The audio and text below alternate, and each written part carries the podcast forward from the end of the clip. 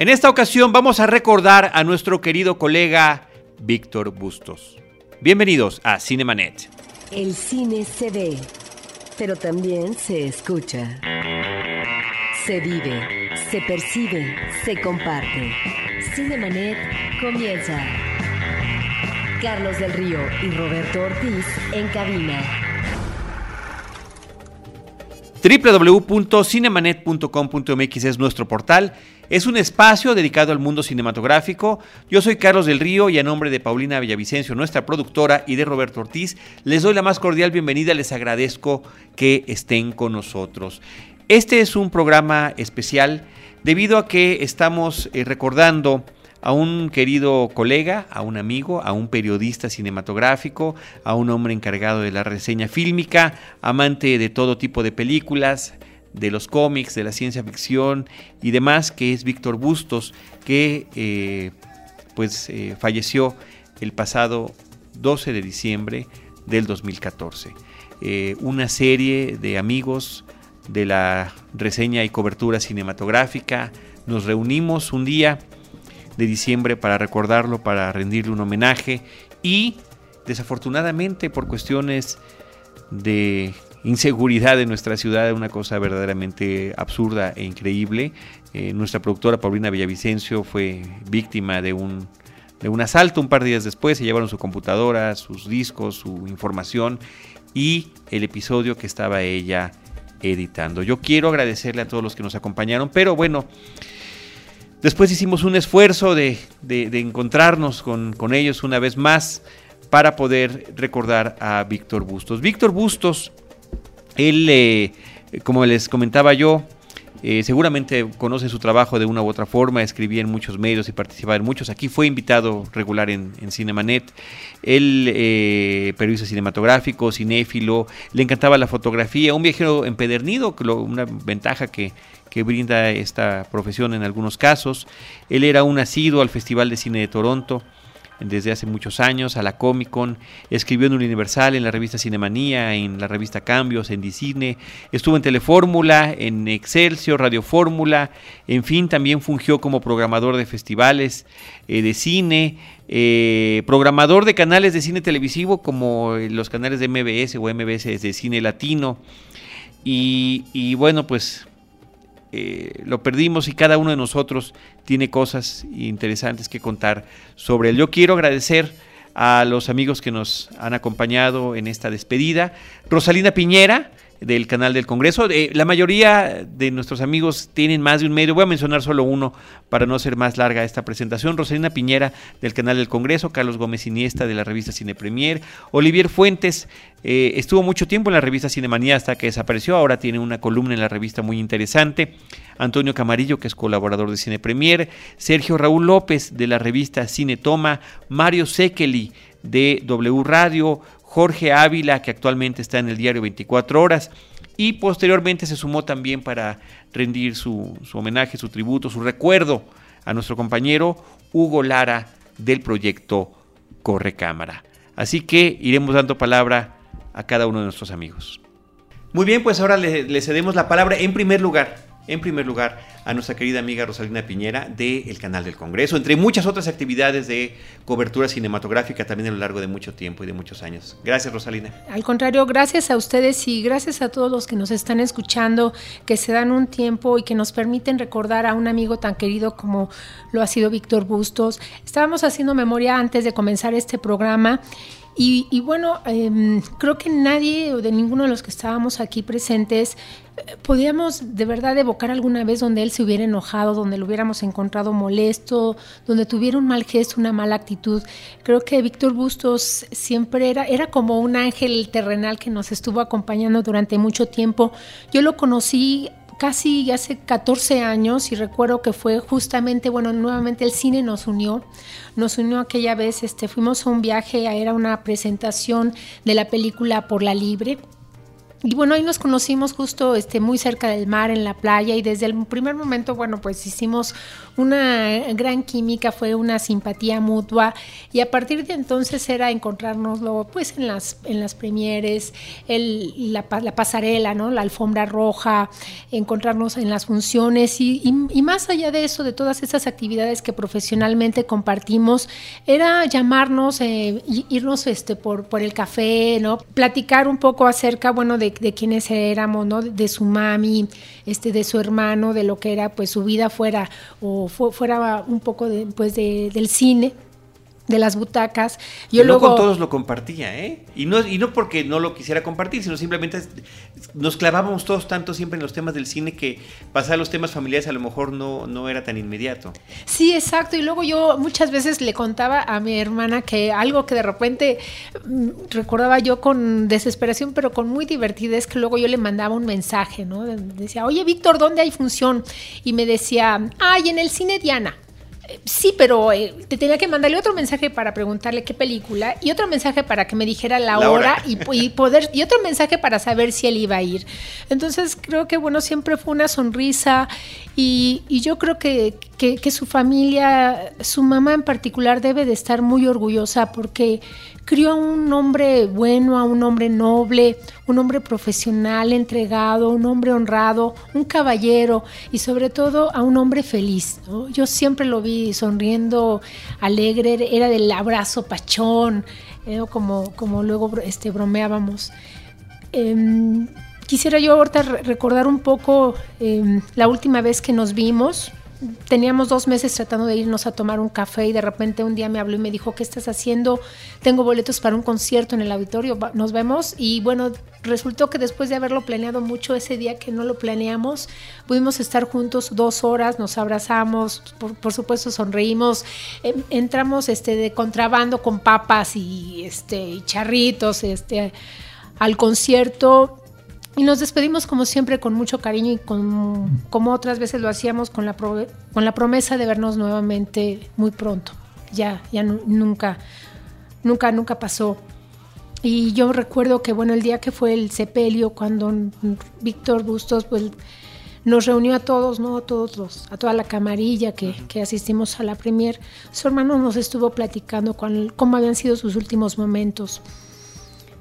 Y bueno, dice que él había llegado de un viaje, se sentó a ver la televisión. El viaje este que, tanto vimos todos y disfrutamos en sus fotografías de Facebook en, Argentina. En Argentina, exactamente.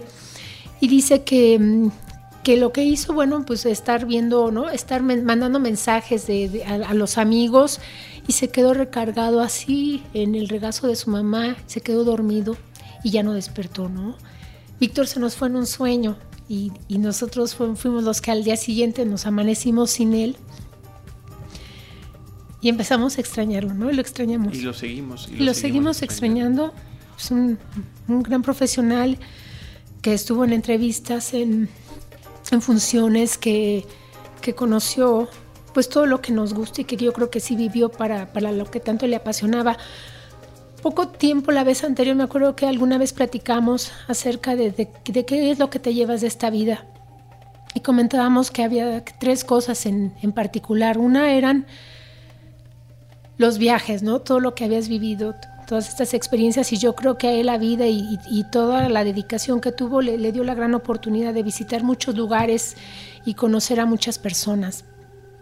Las experiencias, ¿no? Que comentábamos. Esas eran las segundas cosas las experiencias son las segundas cosas que te llevas de esta vida y, bueno, yo creo que él tuvo muchas y muy agradables, conoció a muchas personas, se vio en situaciones muy chuscas, se divirtió muchísimo. Y la tercera cosa que, que convenimos que te llevabas de esta vida era precisamente el amor, ¿no? Las personas que habías amado y sobre todo las personas que te amaron.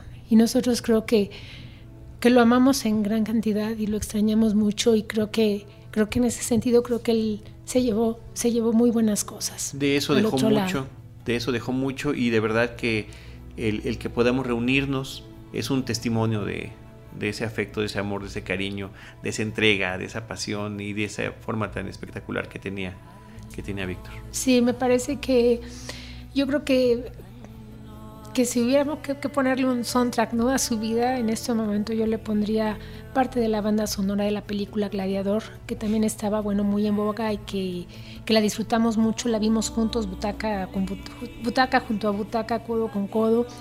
Y hay un, me acuerdo que hay una parte donde todo, todo el Coliseo romano le rinde tributo a este gran gladiador que interpretaba Russell Crowe y que en esta vida pues interpretó Víctor Bustos, ¿no? Siempre como un guerrero, siempre en la plaza y siempre hasta el último momento pues amando al cine. Muchísimas gracias Rosalina. Gracias a todos. Ahora le pasamos el micrófono a nuestro querido amigo Olivier Fuentes. Él muchísimo tiempo colaboró y trabajó en la revista Cinemanía y actualmente tiene una columna en la revista muy interesante. Así es, Carlos. Eh, muchas gracias por la invitación. Este, pues bueno, eh, yo qué puedo decir de Víctor Bustos. Eh, me dolió muchísimo la noticia. Yo lo conocí en 1998, me parece, o 99 en el Festival de Cine Francés de Acapulco. se llamaba el Festival Internacional de Cine Francés. Creo que ahora ya no existe, aunque existe, pero con otro nombre, ¿no? Pero bueno. Pues yo ahí lo conocí y, desde entonces, este. Pues Víctor era el infaltable en, cada evento, cada función de prensa. Eh, me tocó en varias ocasiones, este, incluso viajar eh, fuera con él, ¿no? Eh, además viajar fuera con él es viajar a los junkets, eran estos viajes que organizan las distribuidoras de las películas. Claro, para... Donde, invitan generalmente a Los Ángeles, pero también a otros destinos si es un servicio o algo. Eh, claro, por supuesto, sí, sí, sí. Eh, yo coincidí, de hecho con Carlos Gómez coincidimos en el junket de la película Sunshine. En aquel entonces tuvimos que entrevistar, obviamente era ver la película, entrevistar a Danny Boyle y, y algunos de los actores. Y pues bueno, ¿qué te puedo decir? Víctor siempre fue el más agradable en estos viajes. Yo me acuerdo que en aquel entonces me preguntaba, este oye, pero ¿cómo lo voy a hacer para no, gastar tanto en llamadas telefónicas, ¿no? A México. Entonces yo le pasé ese tip que nos vamos dando unos a otros este, a, lo, largo de los años, que es el de, pues cómprate una tarjeta telefónica y marcas de del hotel o, incluso puedes marcar una cabina telefónica, un teléfono público que en aquel entonces creo que todavía existían en Estados Unidos. Y bueno, así nos pasábamos tips, ¿no? Eh, había otro detalle más de Víctor que además de ser un gran amante del cine, pues como ya lo hemos dicho todos, él también era un gran amante de los cómics. Entonces, eh, Víctor también era infaltable en la, en la convención, en la Comic Con de San Diego. Eh, yo ahí, yo solo he ido una vez, pero me lo encontré allá porque ni siquiera, ni siquiera se fue conmigo desde aquí. Me lo encontré allá. Allá nos juntamos Mario Sekeli, este César Albarrán y varios más que íbamos y pues ya sabes, ¿no? La típica eh, plática, ¿no? Interesante porque esa es justamente tu especialidad, Olivier. O sea, en lo que tú te has desempeñado en la cobertura cinematográfica es eh, muy específica en el torno al tema de los cómics, ¿no? Claro, por supuesto. Entonces, este, pues, Víctor obviamente pues, siempre tenía... Víctor siempre eh, sabía cómo platicar con cada persona, a todos, o sea, nos conocíamos todos a Víctor, Víctor nos conocía a todos, pero no era, no era, era una persona que te escuchaba y te ponía atención y, y era alguien que estaba verdaderamente interesado en tu opinión. Entonces, este, en mi caso siempre, ya sea que nos encontráramos en algún evento o él mismo por, por Facebook me escribía en bandeja de entrada, oye, ¿qué opinas de la película que acababa por estrenarse o de la serie que estaba por, que estaba de moda en ese momento, ¿no? Eh, yo lo vi por última vez el 30 de octubre, me parece, el 30 de octubre en los premios Fénix. Pues lo vi ahí en la, en la sala de prensa, nos saludamos, este, me preguntó como, como siempre, este, qué opinaba de la serie Gotham, ¿no? no vamos a hablar de eso aquí. Y bueno, es nada más para dar un ejemplo de cómo Víctor siempre está como pendiente de, de, cada persona, ¿no? A cada persona sabía este, cuál había sido la última plática o cuál era eh, tu especialidad o tu preocupación por la cual él iba a llegar contigo un día y te iba a preguntar, oye, ¿qué pasó con esto? O ¿qué opinas de esto otro? Etcétera, etcétera, ¿no? Este, hay un detalle más, Víctor era o sea, aparte de, que te veía todo en los eventos, todo, también estaba pendiente de uno eh, desde lejos, ¿no? Este, eh, Víctor eh, se hizo amigo de mi esposa por Facebook, porque pues veía que mi esposa me comentaba, etcétera, etcétera. Entonces un día le mando invitación, ¿no? Este, obviamente le dijo, oye, pues soy, el, soy amigo de Olivier Fuentes, de la Fuente de Cine. Mi esposa, que también cubrió espectáculos mucho tiempo, pues este, lo identificaba también. Y también lo identificaba porque pues, yo le había contado mucho de Víctor, ¿no? Se hicieron amigos por Facebook. una vez mi esposa fue a una, función de. No, no, una función. Perdón, a una este. A una posada, una posada de, precisamente por estas fechas, a una posada de los periodistas de espectáculos. Víctor estaba ahí, Víctor fue con él. Oye, hola, soy Víctor Bustos, soy este, soy el amigo de Olivier Fuentes, ¿no? Y mi esposa, ah, sí, Víctor, claro, pues te, identifico perfectamente, ¿no? Y, y ya entablaron plática, ¿no? También se hizo muy amigo de mi esposa, aunque solo se vieron esa vez en persona, por medio de Facebook constantemente también eh, estaba Víctor al pendiente hasta de mi esposa, vamos, ¿no? Este, en alguna ocasión ella estaba muy triste y Víctor le mandó una canción, bueno, no, o sea, es, es emocionante. Es el tipo de persona que es. Que Sí. era Víctor. Fíjate cómo nos es difícil, nos sigue siendo difícil, Olivier, desprendernos de eso y hablar en, en- en pasado, hablar en Claro, sí, sí, sí, o sea, es muy doloroso, es muy doloroso. Entonces, este, pues bueno, era importante para mí venir eh, a, a- a dejar mi, pues mi testimonio, mi, mi pequeño homenaje a, a- a Víctor, que fue pues un gran amigo y una gran persona, ¿no? Muchísimas gracias. Gracias, Carlos. Gracias. Le damos la palabra a Hugo Lara del proyecto Correcámara.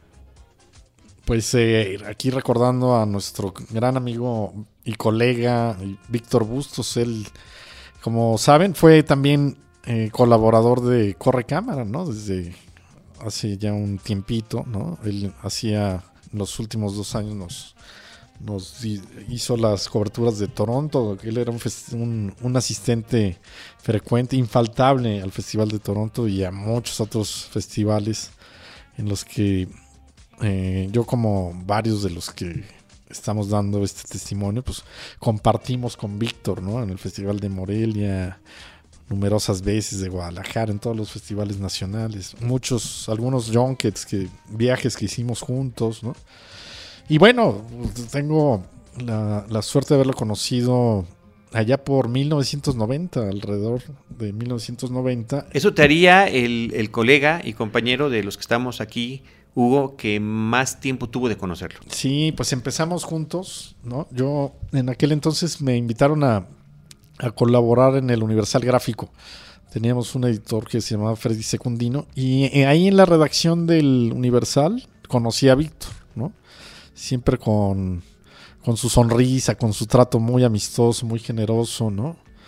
Y, y nos empezamos a a- amigos ahí, ¿no? De- pasamos pues, de saludarnos, ¿no? Comentábamos de cine, de películas. Me, me acuerdo que él siempre era, pues, con esta actitud, ¿no? Muy optimista y muy abierta, muy generoso, ¿no? Eh, y de ahí, pues, ya sabes cómo es este trabajo, ¿no? Te encuentras una vez, bueno, pues ahí en el periódico varias veces, luego en la cineteca. Fuimos compañeros no solo de las páginas del Universal Gráfico, sino también de la revista Dicine, por ejemplo. Los dos colaboramos en esta revista que ya no existe más, ¿no? Pero que dirigía entonces Nelson Carr, Leonardo García Tsao. Colaboramos después en Cinemanía, ¿no? Él hacía coberturas durante mucho tiempo también para Cinemanía, el Festival de Toronto y varios festivales. Y yo, bueno, ahí también duré mucho tiempo hasta que la revista cerró, ¿no? Y siempre, pues, eh, siempre ahí estaba en las funciones de prensa, sonriente, ¿no? Sabemos que él, él era una persona muy, muy especial, muy afectuosa, muy cariñosa, y a diferencia de otros críticos, como que no tenía maldad, digamos, ¿no? Ni, ni mala leche, ni... Digo, no solo de otros críticos, ¿no? Sino de otras personas en general, pero dentro de este oficio, creo que él siempre buscaba las cosas buenas, ¿no? Incluso hasta de las malas películas, ¿no? O sea, y, y el trato como amigo, bueno, pues una gran persona, un gran ser humano, ¿no? Recuerdo aquellas veces que nos reuníamos fuera del trabajo, a tomarnos una cerveza, a platicar, alguna vez en tu casa, Carlos, ¿no? Que jugamos boliche ahí en el Wii, que por cierto les di una paliza.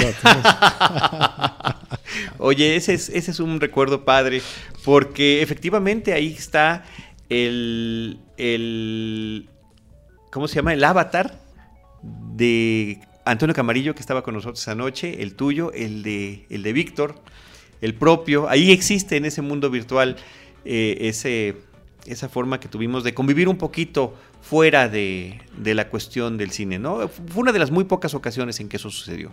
Sí, sí. ¿no? Pero fue muy, muy disfrutable, fue muy ameno. Muy y lúdico, efectivamente, pues este, padre, ¿no? Ese tipo de convivencias. Sí, pues eh, la semana pasada que hicimos el brindis de Corre Cámara, pues sí, sí se le extrañó. Yo eh, después, antes de, de la semana pasada, me puse a buscar porque él estuvo en, en mi casa, ¿no? Y el año pasado, y sí, ahí están las fotos donde estamos brindando con él y siempre, pues como, como te digo, como bien saben todos ustedes, ¿no? Una, un gran ser humano, ¿no? Un gran ser humano y un gran profesional. Y un gran profesional. sí. Gracias, Hugo. A ti, Carlos. Le cedemos la palabra a Jorge Ávila. Pues bien, mi Charlie, a ver. Pues mira, a Víctor Bustos yo lo conocí desde hace muchos años, desde hace 17 años, casi 18 que empecé en esto de, del cine y de los medios. Eh, en realidad Víctor fue uno de mis eh, primeros, si no es que el primer amigo que tuve dentro de, del medio. Él lo conocí cuando entré a trabajar en 1997 a WFM.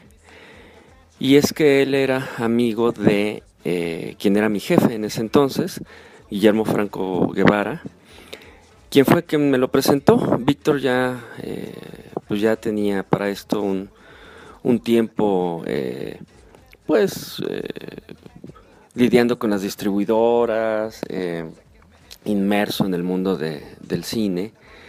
Y pues justamente lo conocí ahí. Y a partir de entonces, pues fue uno de mis, eh, de mis buenos amigos en, en- el medio. Eh, una de esas personas que, como bien se ha mencionado, pues siempre eh, estaba contento con una sonrisa, dispuesto a ayudarte.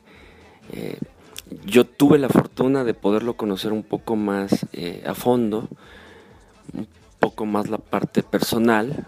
eh, varias veces incluso pues eh, lo llegué a llevar a su casa y aunque si bien era reservado en ese aspecto Víctor pues siempre Víctor y yo siempre tuvimos pues, una buena amistad incluso ya a lo largo de los años compartimos algunos viajes de, de junkets internacionales eh, e incluso en un par de ocasiones pues hasta compartimos el mismo cuarto, ¿no? Que de repente era, oye, ¿sabes qué? No tengo este eh, dónde quedarme, déjame, dame chance, eh, tanto de un lado de quedarme contigo y pues eso era de un lado para el otro, ¿no? Entonces, y en esas pues, noches y pláticas de cine y de mil cosas, pues ahí, pues son muchos recuerdos que, que- hay acerca de- del buen Vic. Eh, él incluso es, eh, gracias a él, conocí a dos de, pues, de los grandes amigos que tengo también en este, en este medio, que son Mario, Mario Sekel y Mario Pacheco, y eh, Rosy, Rosalina Piñera. Entonces la verdad es que a Víctor yo le debo pues muchas cosas. Eh, la última vez que lo vi pues fue en alguna función de prensa, no recuerdo exactamente qué película, pero no, no tendrá mucho. Y como siempre, eh, su, eh, pues su, su humor y su, su, su, eh, calidez humana, pues siempre eh, estaban a la, a la orden del día, ¿no? Siempre, aunque en los últimos años dejamos de vernos tanto como antes, pues por cuestiones de trabajo. La realidad es que pues, siempre que nos veíamos, eh, pues nos saludábamos eh, de una manera muy, pues, pues, muy a gusto, muy padre, ¿no? Además, Víctor era muy, muy divertido. Él, eh, aparte de, de que pues, también era gran fan de Star Wars, como lo, como lo soy yo, y pues compartimos muchas cosas también en ese sentido. En fin, la realidad es que, como te digo, tengo varias, pues son muchos años de haber conocido a, a Víctor. En verdad es una, es una gran pena y una tristeza que no esté ahorita con nosotros. Él debería estar eh, hablando eh, en el podcast eh, de otras cosas, de cine, ¿no? Quizá dando su lista de lo mejor del año. Pero pues bueno, ni hablar así, así son las cosas y, y, y, pues le tengo un gran recuerdo, le tengo un gran recuerdo, fue, fue el primer amigo en forma que hice en, en, en este, en, este, en esta carrera y siempre fue una persona muy, muy, muy amable. Entonces la verdad es que tengo muy, muy gratos recuerdos de Víctor Bustos y pues se le extraña mucho. Muy bien, pues ahora le, le cedemos la palabra a Sergio Raúl López. Es muy complejo, muy complicado abordar ya en tono pasado la figura de un amigo que tienes presente porque era una presencia constante, permanente en tu vida cotidiana, en tu vida laboral, en tu vida en torno al periodismo de cine, a la prensa cinematográfica mexicana, como era Víctor Bustos. Víctor Bustos eh, era una persona ubicua, lo podías ver justo en la mañana en alguna premier tempranera o en alguna conferencia de prensa que corriera también temprano. Lo podías encontrar a media tarde en, algún cine comercial, lo podías ver en una alfombra roja, haciendo entrevistas de banqueta, o en las fiestas más glamorosas de este medio tan superficial a veces, como es el cinematográfico, pero también lo podías ver en las conferencias, en las presentaciones de libros, lo veías obviamente en su oficinita de multivisión, programando el canal Cine Latino, en fin, eh, insisto, era un hombre ubicuo, era un hombre que hacía muchas cosas, porque no lo podemos catalogar solamente como un crítico de cine, sino como muchas otras cosas, como un periodista que hacía fotos, hacía entrevistas, hacía alguna crítica, hacía alguna reseña, en fin, hacía un, montón de tareas, eh, era un multitareas, como se dice ahora de los aparatos, un multitask y la noticia fue apabullante, fue devastadora, fue increíble. La gente no lo creía, porque por esta misma ubicuidad y por esta misma, eh, por esta misma labor pertinaz que él realizaba, se le veía muy constantemente, muy continuamente en montonales de lados. Entonces era lo más común que siempre te lo encontraras, era uno de los periodistas más recurrentes de, de los eventos. Entonces, si alguno de nosotros no iba a las cosas de Hollywood y prefería el cine mexicano, o si otro prefería las cosas más de televisión o prefería más las cosas, eh, digamos, de cine europeo o de cine sudamericano, o si le gustaban los cómics, etcétera, pues a lo mejor va a unas cosas y a otras no. Víctor iba a todo.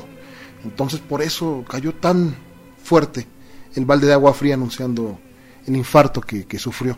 Porque justamente él era protagonista indiscutible de este medio entonces, en su, durante su velorio, lo, que privaba era una sensación de, sí de tristeza, pero sobre todo de shock. De esas noticias que no puedes creer, que te resultan increíbles, que todavía se vuelven una especie de, de muy mala, sí, de, de un presente muy malo, ¿no? Algo que no aceptas, algo que no, que es imposible. Sobre todo con la gente buena, ¿no? Cuando hay alguien que no pelea con nadie, que a todo el mundo saluda con mucho gusto, como era el caso de él, pues esto todavía más increíble. Entonces estábamos como con esta sensación, queriéndonos convencer de que no, que no, que no había ocurrido este deceso. Y en general, pues él era, insisto, una persona muy querida, una persona muy apreciada en el medio, eh, sobre todo por esto, ¿no? Porque podía venir de los festivales más importantes, o podía haber logrado la entrevista con una figura muy glamorosa o muy mainstream, y aún así no perdía su humildad, no perdía su sencillez, su bonomía, su sonrisa. Entonces era muy, muy fácil verlo, verlo, verlo contento, aunque a veces eh, muy cansado, se dormía en las funciones, etcétera, pero pues era una persona que todo el mundo apreciaba y, y además pues era una persona, insisto, que lo mismo hacía fotografías, que escribía una reseña, que escribía una crítica, que hacía comentarios, que hablaba en la radio, que aparecía en la televisión, que programaba un festival, que programaba un canal de televisión como Cine Latino, etcétera, y yo creo que eso era justo su, su valor muy peculiar. Era una persona que primero adoraba la comida.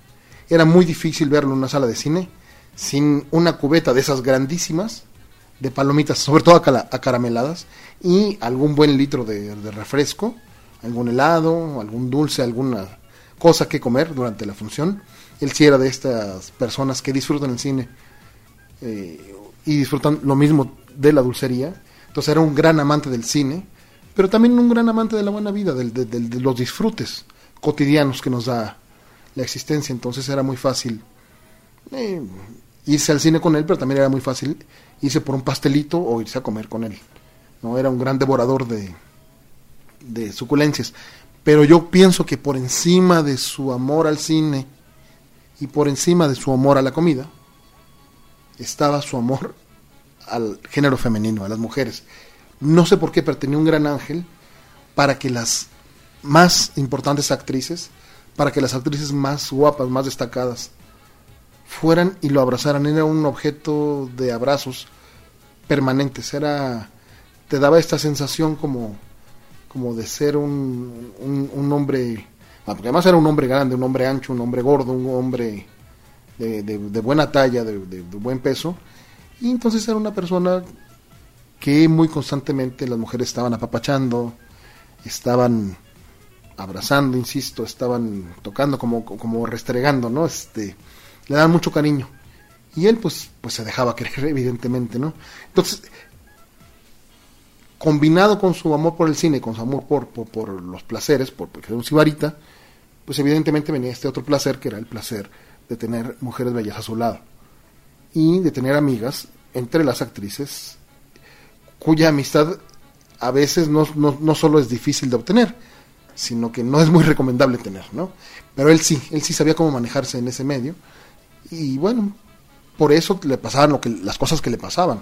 Alguna vez recuerdo que me contaron que en un festival de Morelia, justo cuando clausuró, y ya se regresaban todos los periodistas que habían ido al festival en unos autobuses que habían puesto la organización para tal efecto, él de pronto sube al autobús con una cubeta de helado, Santa Clara.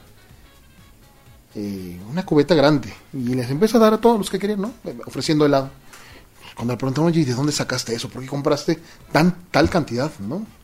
Y él dice simplemente, no, pues Guillermo del Toro me lo dio, me dijo que sí quería, y pues yo le dije que sí. Imagínense esto, Guillermo del Toro comiendo este gigantón mexicano genio de la del dibujo, de las historias, de la fantasía, en fin, el genio del cine, con un estilo tan particular y con una vida tan particular, pues se compra una cubeta de helado y a quien ve que se la puede dar es justo a Víctor Bustos. A mí me tocó la, última gran, gran convivencia con él, yo creo que fue justo en ese Festival de Morelia, que acaba de pasar en octubre pasado del 2014. Los convencí de alguna manera, evidentemente por la comodidad, de que no fuéramos al teatro donde se dan los premios, al Teatro Campo, porque es muy incómodo, porque no te dejan pasar las butacas, a los periodistas no nos dejan ver la ceremonia en vivo, sino que nos suben a una cafetería y nos ponen una pantalla de televisión terrible, un monitor para ver la, entrega. Yo les decía que, bueno, si lo podemos ver por YouTube, muy cómodamente eh, tirados en las camas de los hoteles, del hotel viendo la pantalla, pues que mejor lo hiciéramos ahí. Entonces ahí nos quedamos y Víctor pues inmediatamente fue a su cuarto y sacó como tres bolsas de dulcecitos. Yo me acuerdo mucho de unos jelly beans, unos frijolitos de dulce, que yo me, me encargué de comer porque son unos de mis dulces más favoritos, aunque no los compro yo mucho, pero él traía por ahí algunos restos. Y todavía bajó, subieron Manuel Mazaniel, que eran los dos programadores del Festival de Acapulco, subieron con un queso manchego, con algunas galletas, con una bolsa de papas impresionante, con otra bolsa de frituras también igual de impresionante, con algunos dulces más, con él con refresco, Manuel subió algunas cervezas. Entonces, realmente fue una convivencia muy interesante porque aparte no solo se trataba de estar muy a gusto, sino que discutíamos también muy intensamente qué nos parece la, premiación de ese año, cómo estábamos de acuerdo con los largometrajes premiados, no tanto con el documental ni con el cortometraje que se premió, pero bueno, eh, en realidad este era el tipo de convivencia que teníamos, ¿no? Nos encontrábamos en los ayunos, nos encontrábamos en las funciones, nos encontrábamos en muchos lados y a veces ni siquiera hablábamos, simplemente sabíamos que éramos colegas, que estábamos juntos, que éramos gente del mismo tipo y en fin, eh, este hombre era un gran adorador del cine y como tal, pues justo ese amor por el cine es el que le impulsaba a hacer esta presencia tan ubicua, tan, tan, tan imponente siempre, porque estaba en todos lados y porque se enteraba de muchas cosas. Mm, y bueno, un poco para cerrar, yo diría que ese amor por el cine justo me lo contó durante el velorio su hermano. A mí, bueno, yo, yo, como soy periodista de cultura y no solo de cine, me ha tocado cubrir mucho tiempo eh, la fuente también de música tradicional mexicana. Me gusta mucho el son jarocho, el son huasteco, los sones de México, los sones tradicionales y su conexión con el barroco europeo. Eh, y justo su hermano es un compositor muy importante de música huasteca.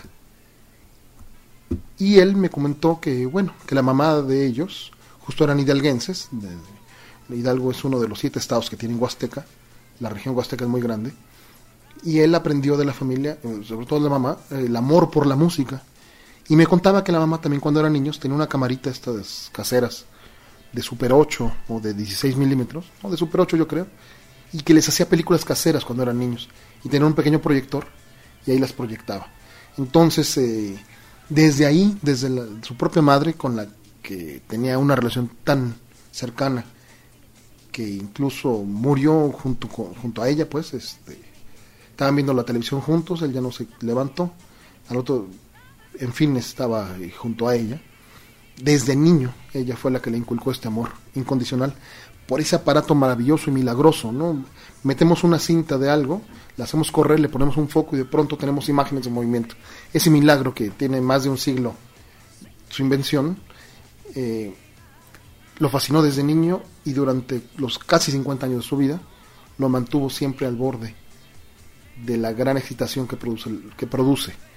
Eh, y bueno, yo creo que como su gran legado va a ser lo que tratamos todos de, lo que estamos tratando de hacer una buena parte de sus amigos es reunir algunas de las anécdotas eh, que vivimos junto a él, que más o menos perfilen su carácter, algunas de las fotografías que también le, den como ese sentido a esta convivencia que teníamos entre todos, y todo eso reunirlo en un librito para su, para su familia.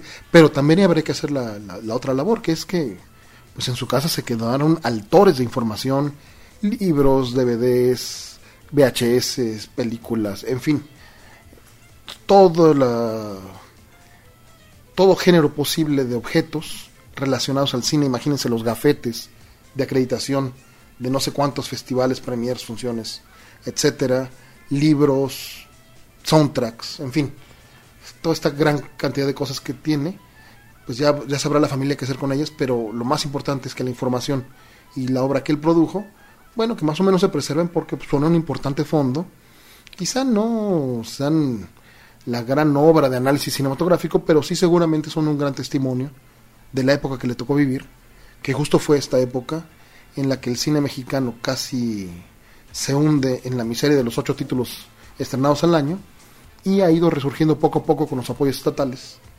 hasta consolidarse como un, un interesante país de la, para la producción, que no todavía como negocio fílmico, pero sí todo este renacer de la producción en México le tocó a él, toda esta generación de nuevos eh, directores, de actores, en fin, de fotógrafos, todo lo que hay en el gremio cinematográfico él lo tiene más o menos reporteado y creo que sería muy importante que alguna institución como Filmoteca de la UNAM, como Cineteca Nacional, pudieran resguardar este acervo. Y bueno, ese es el testimonio que tengo por dar, más allá de la tristeza, pero también del gusto de haberlo conocido. Le cedemos la palabra a Alejandro Alemán, arroba el Salón Rojo, de Diario 24 Horas. El, tema con Víctor creo es que a mí me pasó algo que después, bueno, después me enteré por Facebook y por todos los testimonios que la que mucha gente que lo conoció lo, escribió, es que era esta persona que era muy abierta con todos los que llegábamos a, por primera vez a este gremio. Supongo que es algo que pasa mucho con, con cualquier gremio, pero bueno, el gremio de, cine es particularmente complejo ser el nuevo que no sabes ni para dónde ir, sobre todo en los festivales y demás, donde pues nadie te dice a dónde tienes que ir y dónde están las acreditaciones y, demás. Yo tiene apenas dos años que me enteré que había fiestas, yo ni sabía que había fiestas, ¿no?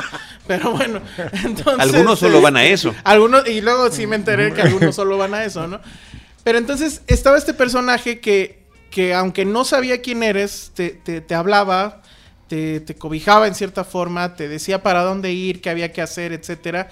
Y era alguien totalmente espontáneo, que no, efectivamente no, no tenía una agenda, pues, ¿no? Y, y bueno, ahora ya después de 8 o 9 años de estar aquí en, en este medio, y, pues te das cuenta lo hostil que puede ser, sí se agradece que existan personajes como, como él, y bueno, creo, francamente, creo que él era el único, y en ese sentido creo que es... Eh, pues no sé si llamarlo trágico, pero yo creo que sí como gremio nos, nos tendría que poner a reflexionar, saber que estamos perdiendo a la persona que creo que era el centro del gremio, ¿no? Que, que, que hacía un equilibrio entre todos los grupos que hay aquí, porque este gremio es muy sectario y yo puedo efectivamente ser, este, declararme culpable al respecto.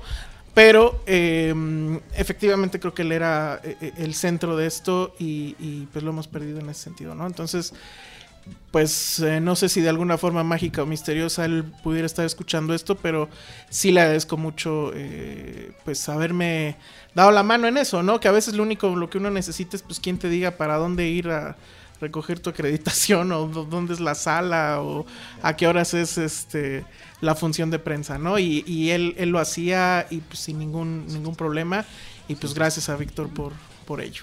Eh, fíjate, Alejandro, tristemente coincido contigo en que es la única persona con ese perfil de las que conocemos después, además de tantos años, de estar acudiendo funciones de prensa, alfombras rojas, eh, festivales, eh, ¿cómo se llama? Conferencias de prensa y demás, cualquier evento de cobertura cinematográfica donde él estaba, efectivamente era una persona que te tendía la mano y que te recibía de una manera este, muy, muy grata y creo que es algo que se le extraña mucho en especial y que, y que efectivamente no nos dimos cuenta a qué grado llegaba hasta que vimos todas estas reacciones principalmente en redes sociales. Sí, ¿no? sí era sorprendente ver eso, porque era una historia que a lo mejor yo en eh, bueno pues pensaba que era de los pocos que pasaba eso pero no en realidad él lo hacía con todos. Y te das cuenta efectivamente ahora ante esta circunstancia la cantidad de gente a la cual le, le, abrió la puerta no y en serio nadie te abre la puerta en esto.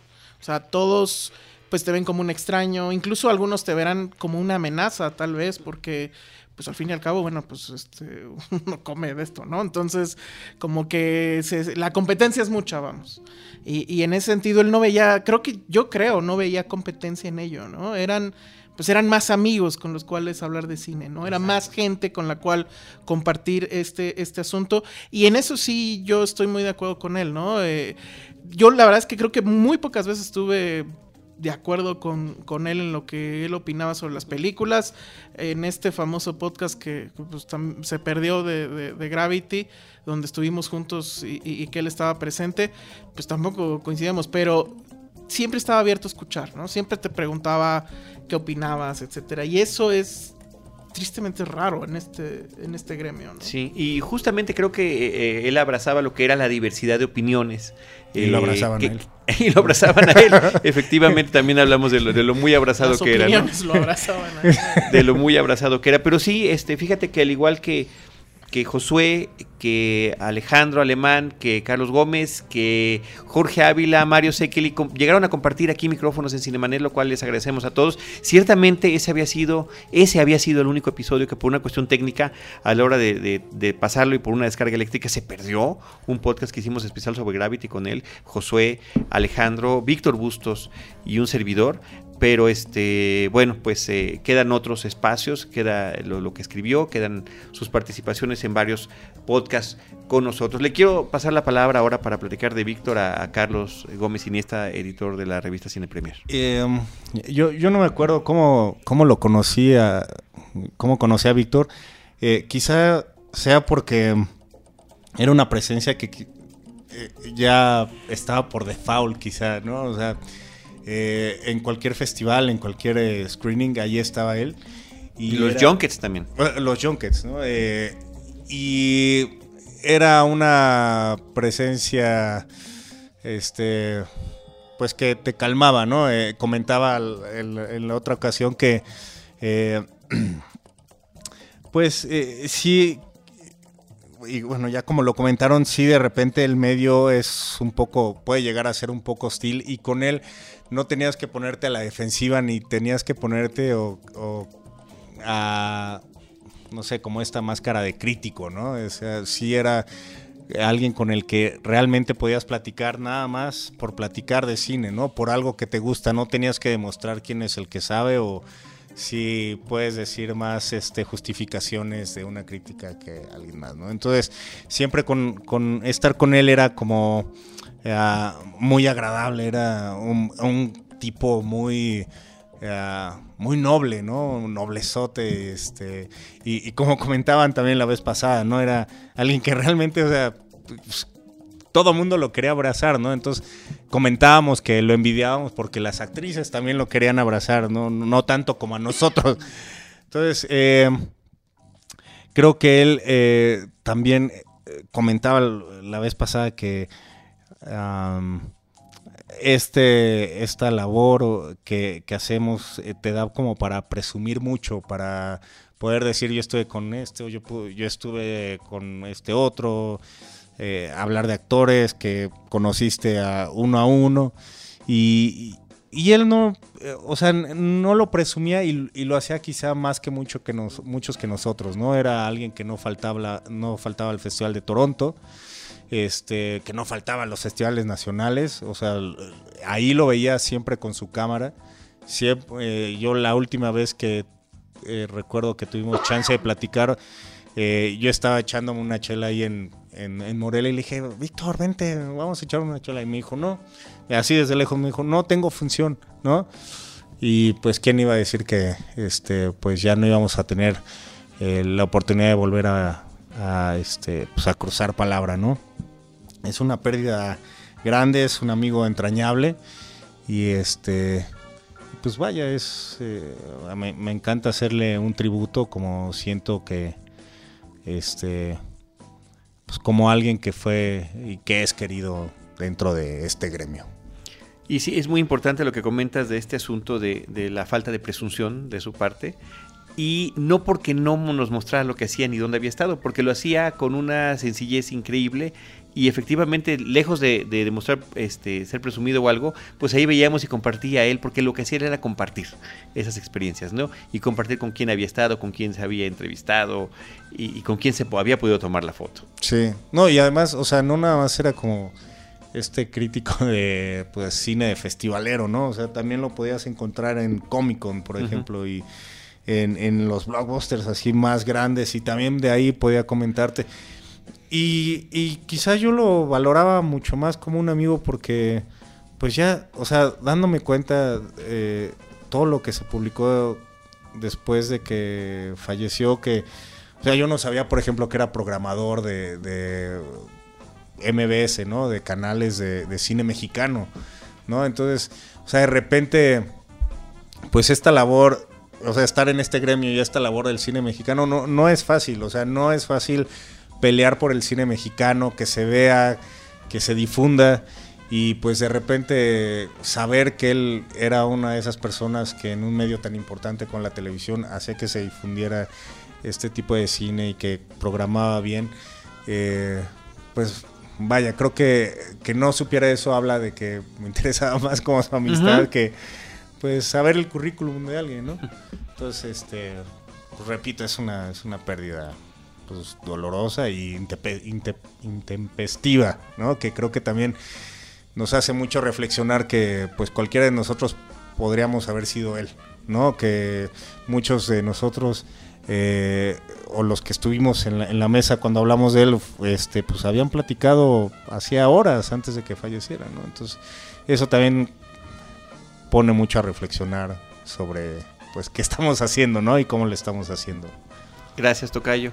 Eh, la palabra la tiene ahora Roberto Ortiz de Cinemanet. Pues ah, yo no puedo considerarme un amigo de Víctor Bustos. eh, lo conocí poco, lo conocí a través de Cinemanet, de algunos podcasts que se hicieron. Y más ah, recientemente en ah, eh, festivales eh, en los cuales ha incursionado Cinemanet, sobre todo desde el año pasado a la fecha, festivales nacionales me refiero. Y ahí lo que encontré es lo que ya todo el mundo ha dicho, eh, la calidez de este hombre, esta forma de manejarse de una manera clara, directa. Y me parece que eso es importante en un medio donde prevalece la soberbia, la petulancia. Eh, yo al menos que no conozco de muchos festivales y que apenas estoy conociéndolos, me doy cuenta de eso.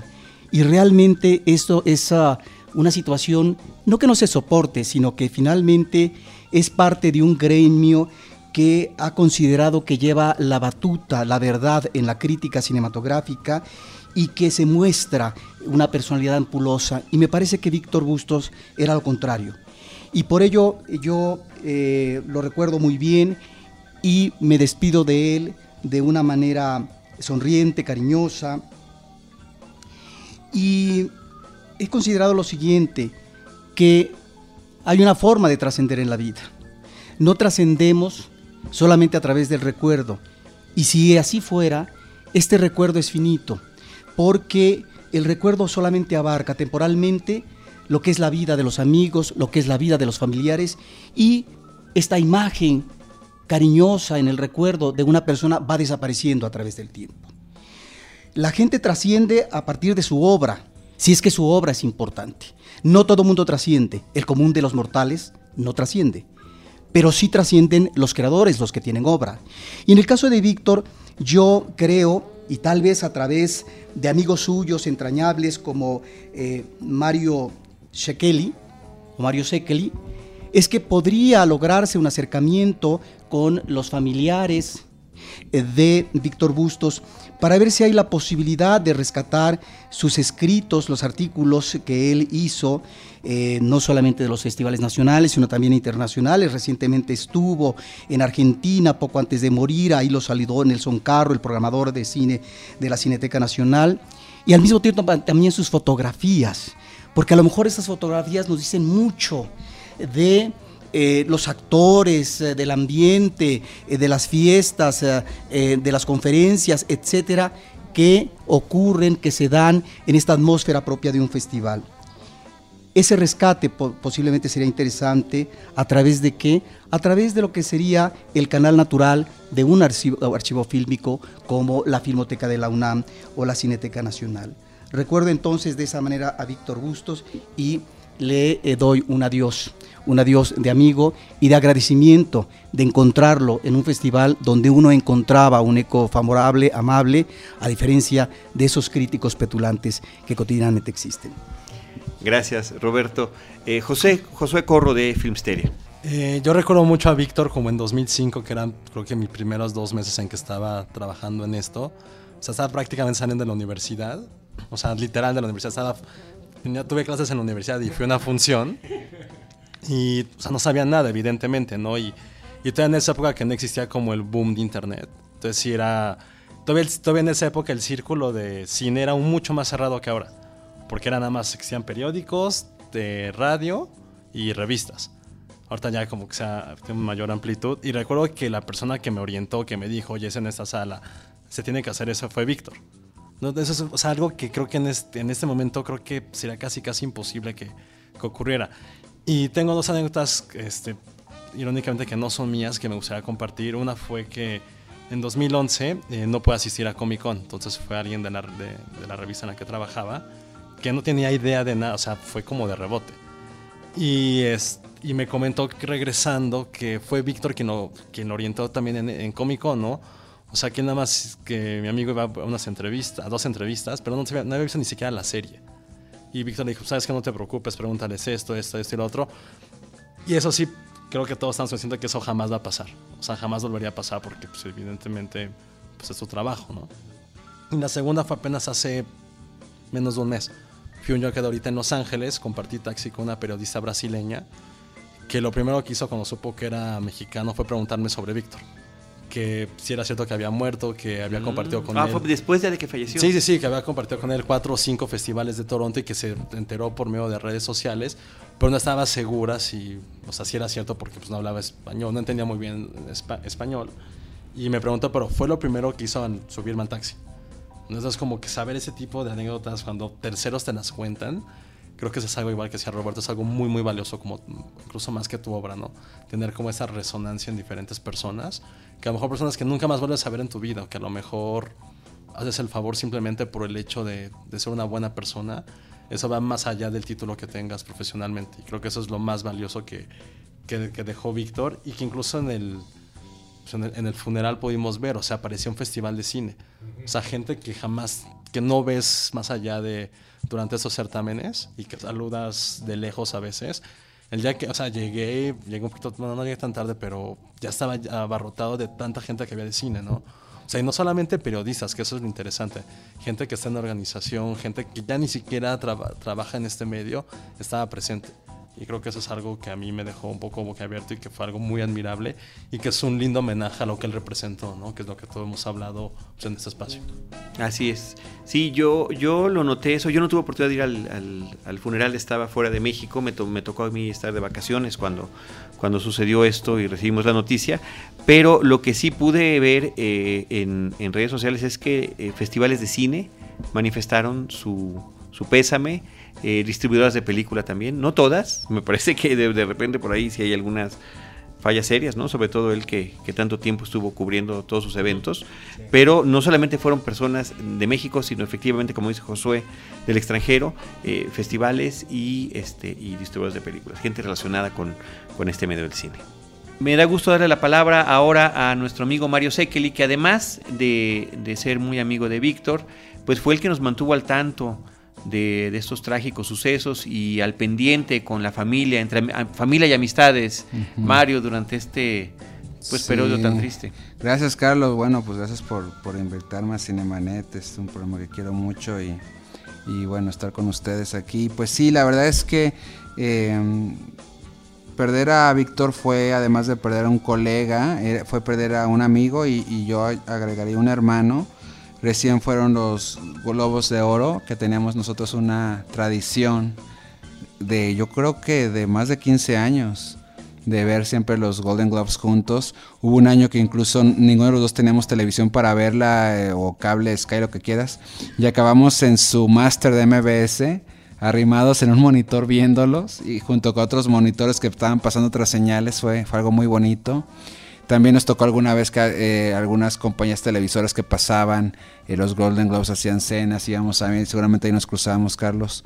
Pero finalmente, bueno, es un, era un compañero de viaje y un compañero de vida. Yo cada año viajaba con él. Hasta hace tres años viajábamos a dos eventos, que era la entrega del Oscar y la Comic Con. Y luego yo me sumé hace dos años a ir al Festival de Cine de Toronto este, Donde él mucho tiempo cubrió, no sé cuántos años, más de 10 años. Sí, no sé si los 10, pero sí cercano a los 10.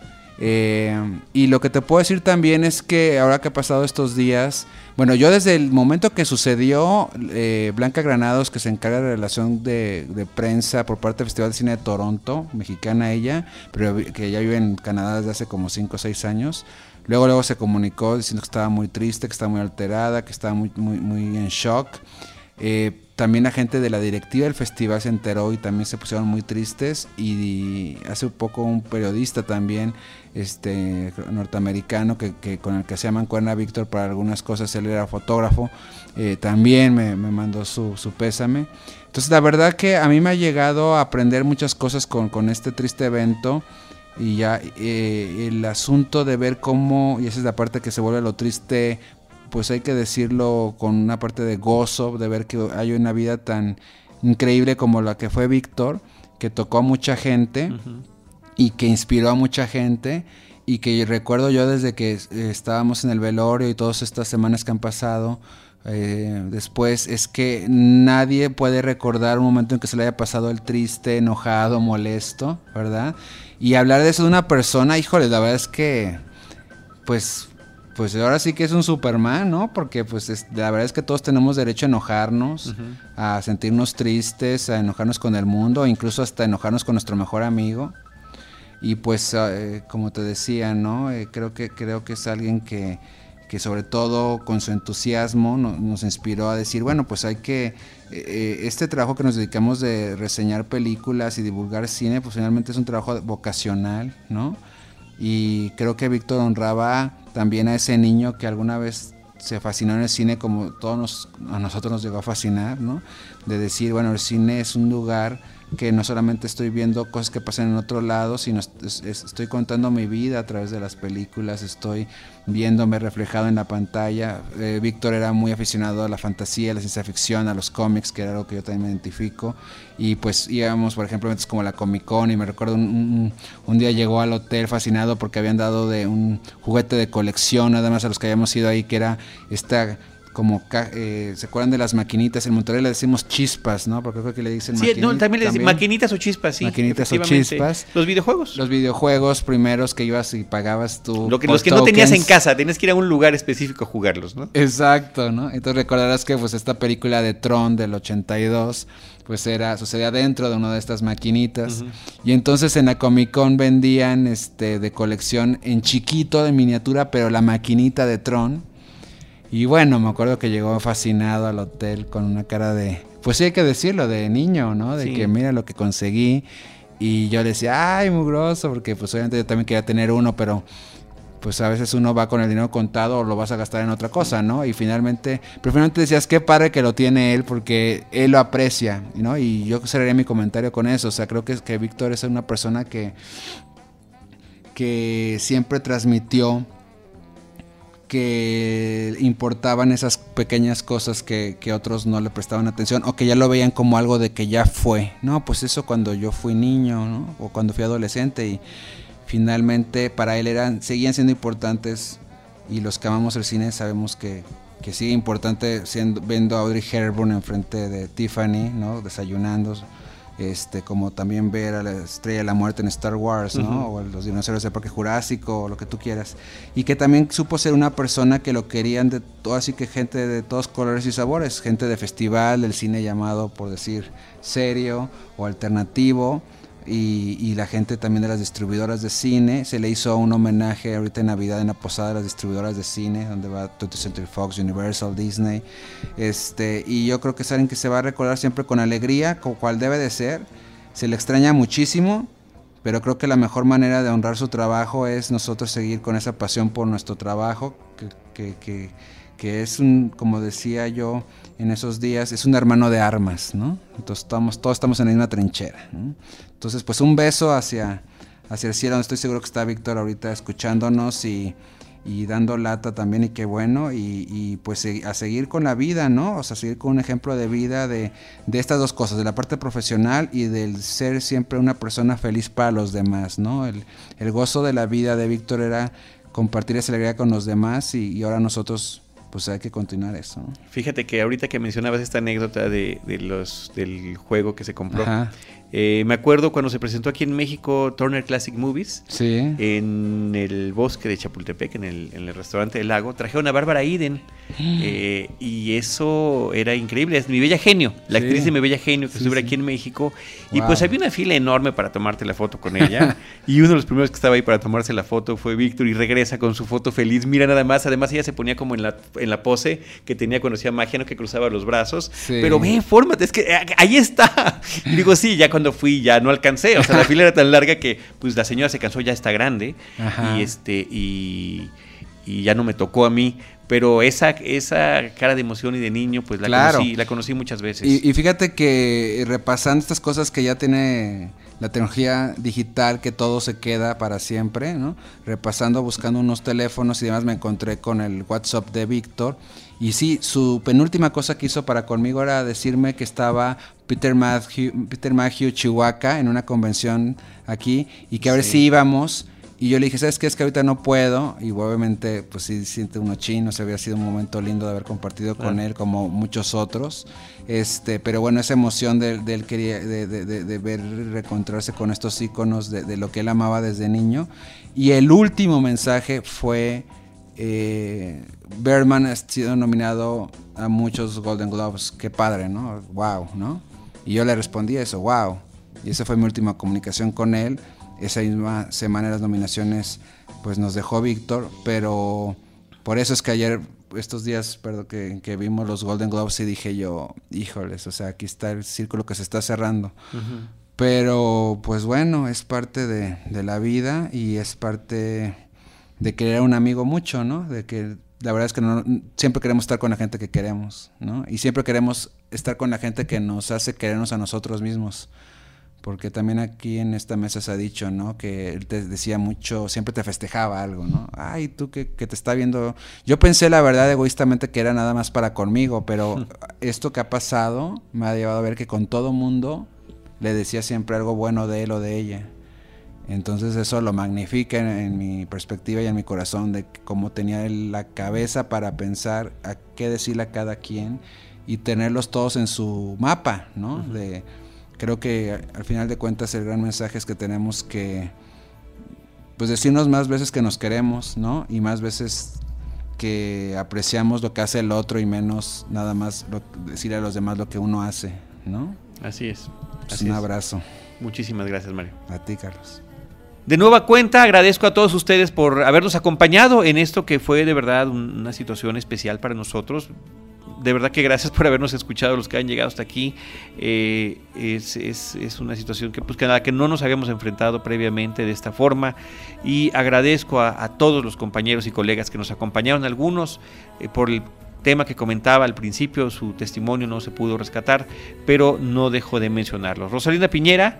Carlos Gómez Iniesta, Olivier Fuentes, Antonio Camarillo, Sergio Raúl López, Mario Sekeli, Jorge Ávila y Hugo Lara. Desde estos micrófonos, nuestra productora Paulina Villavicencio, eh, mi compañero y colega Roberto Ortiz, les agradecemos que nos hayan acompañado y les esperamos en nuestro próximo episodio con Cine, Cine y más Cine. Muchas gracias y pues aquí me siento entre puros amigos. Mi agradecimiento a todos. Cinemanet termina por hoy.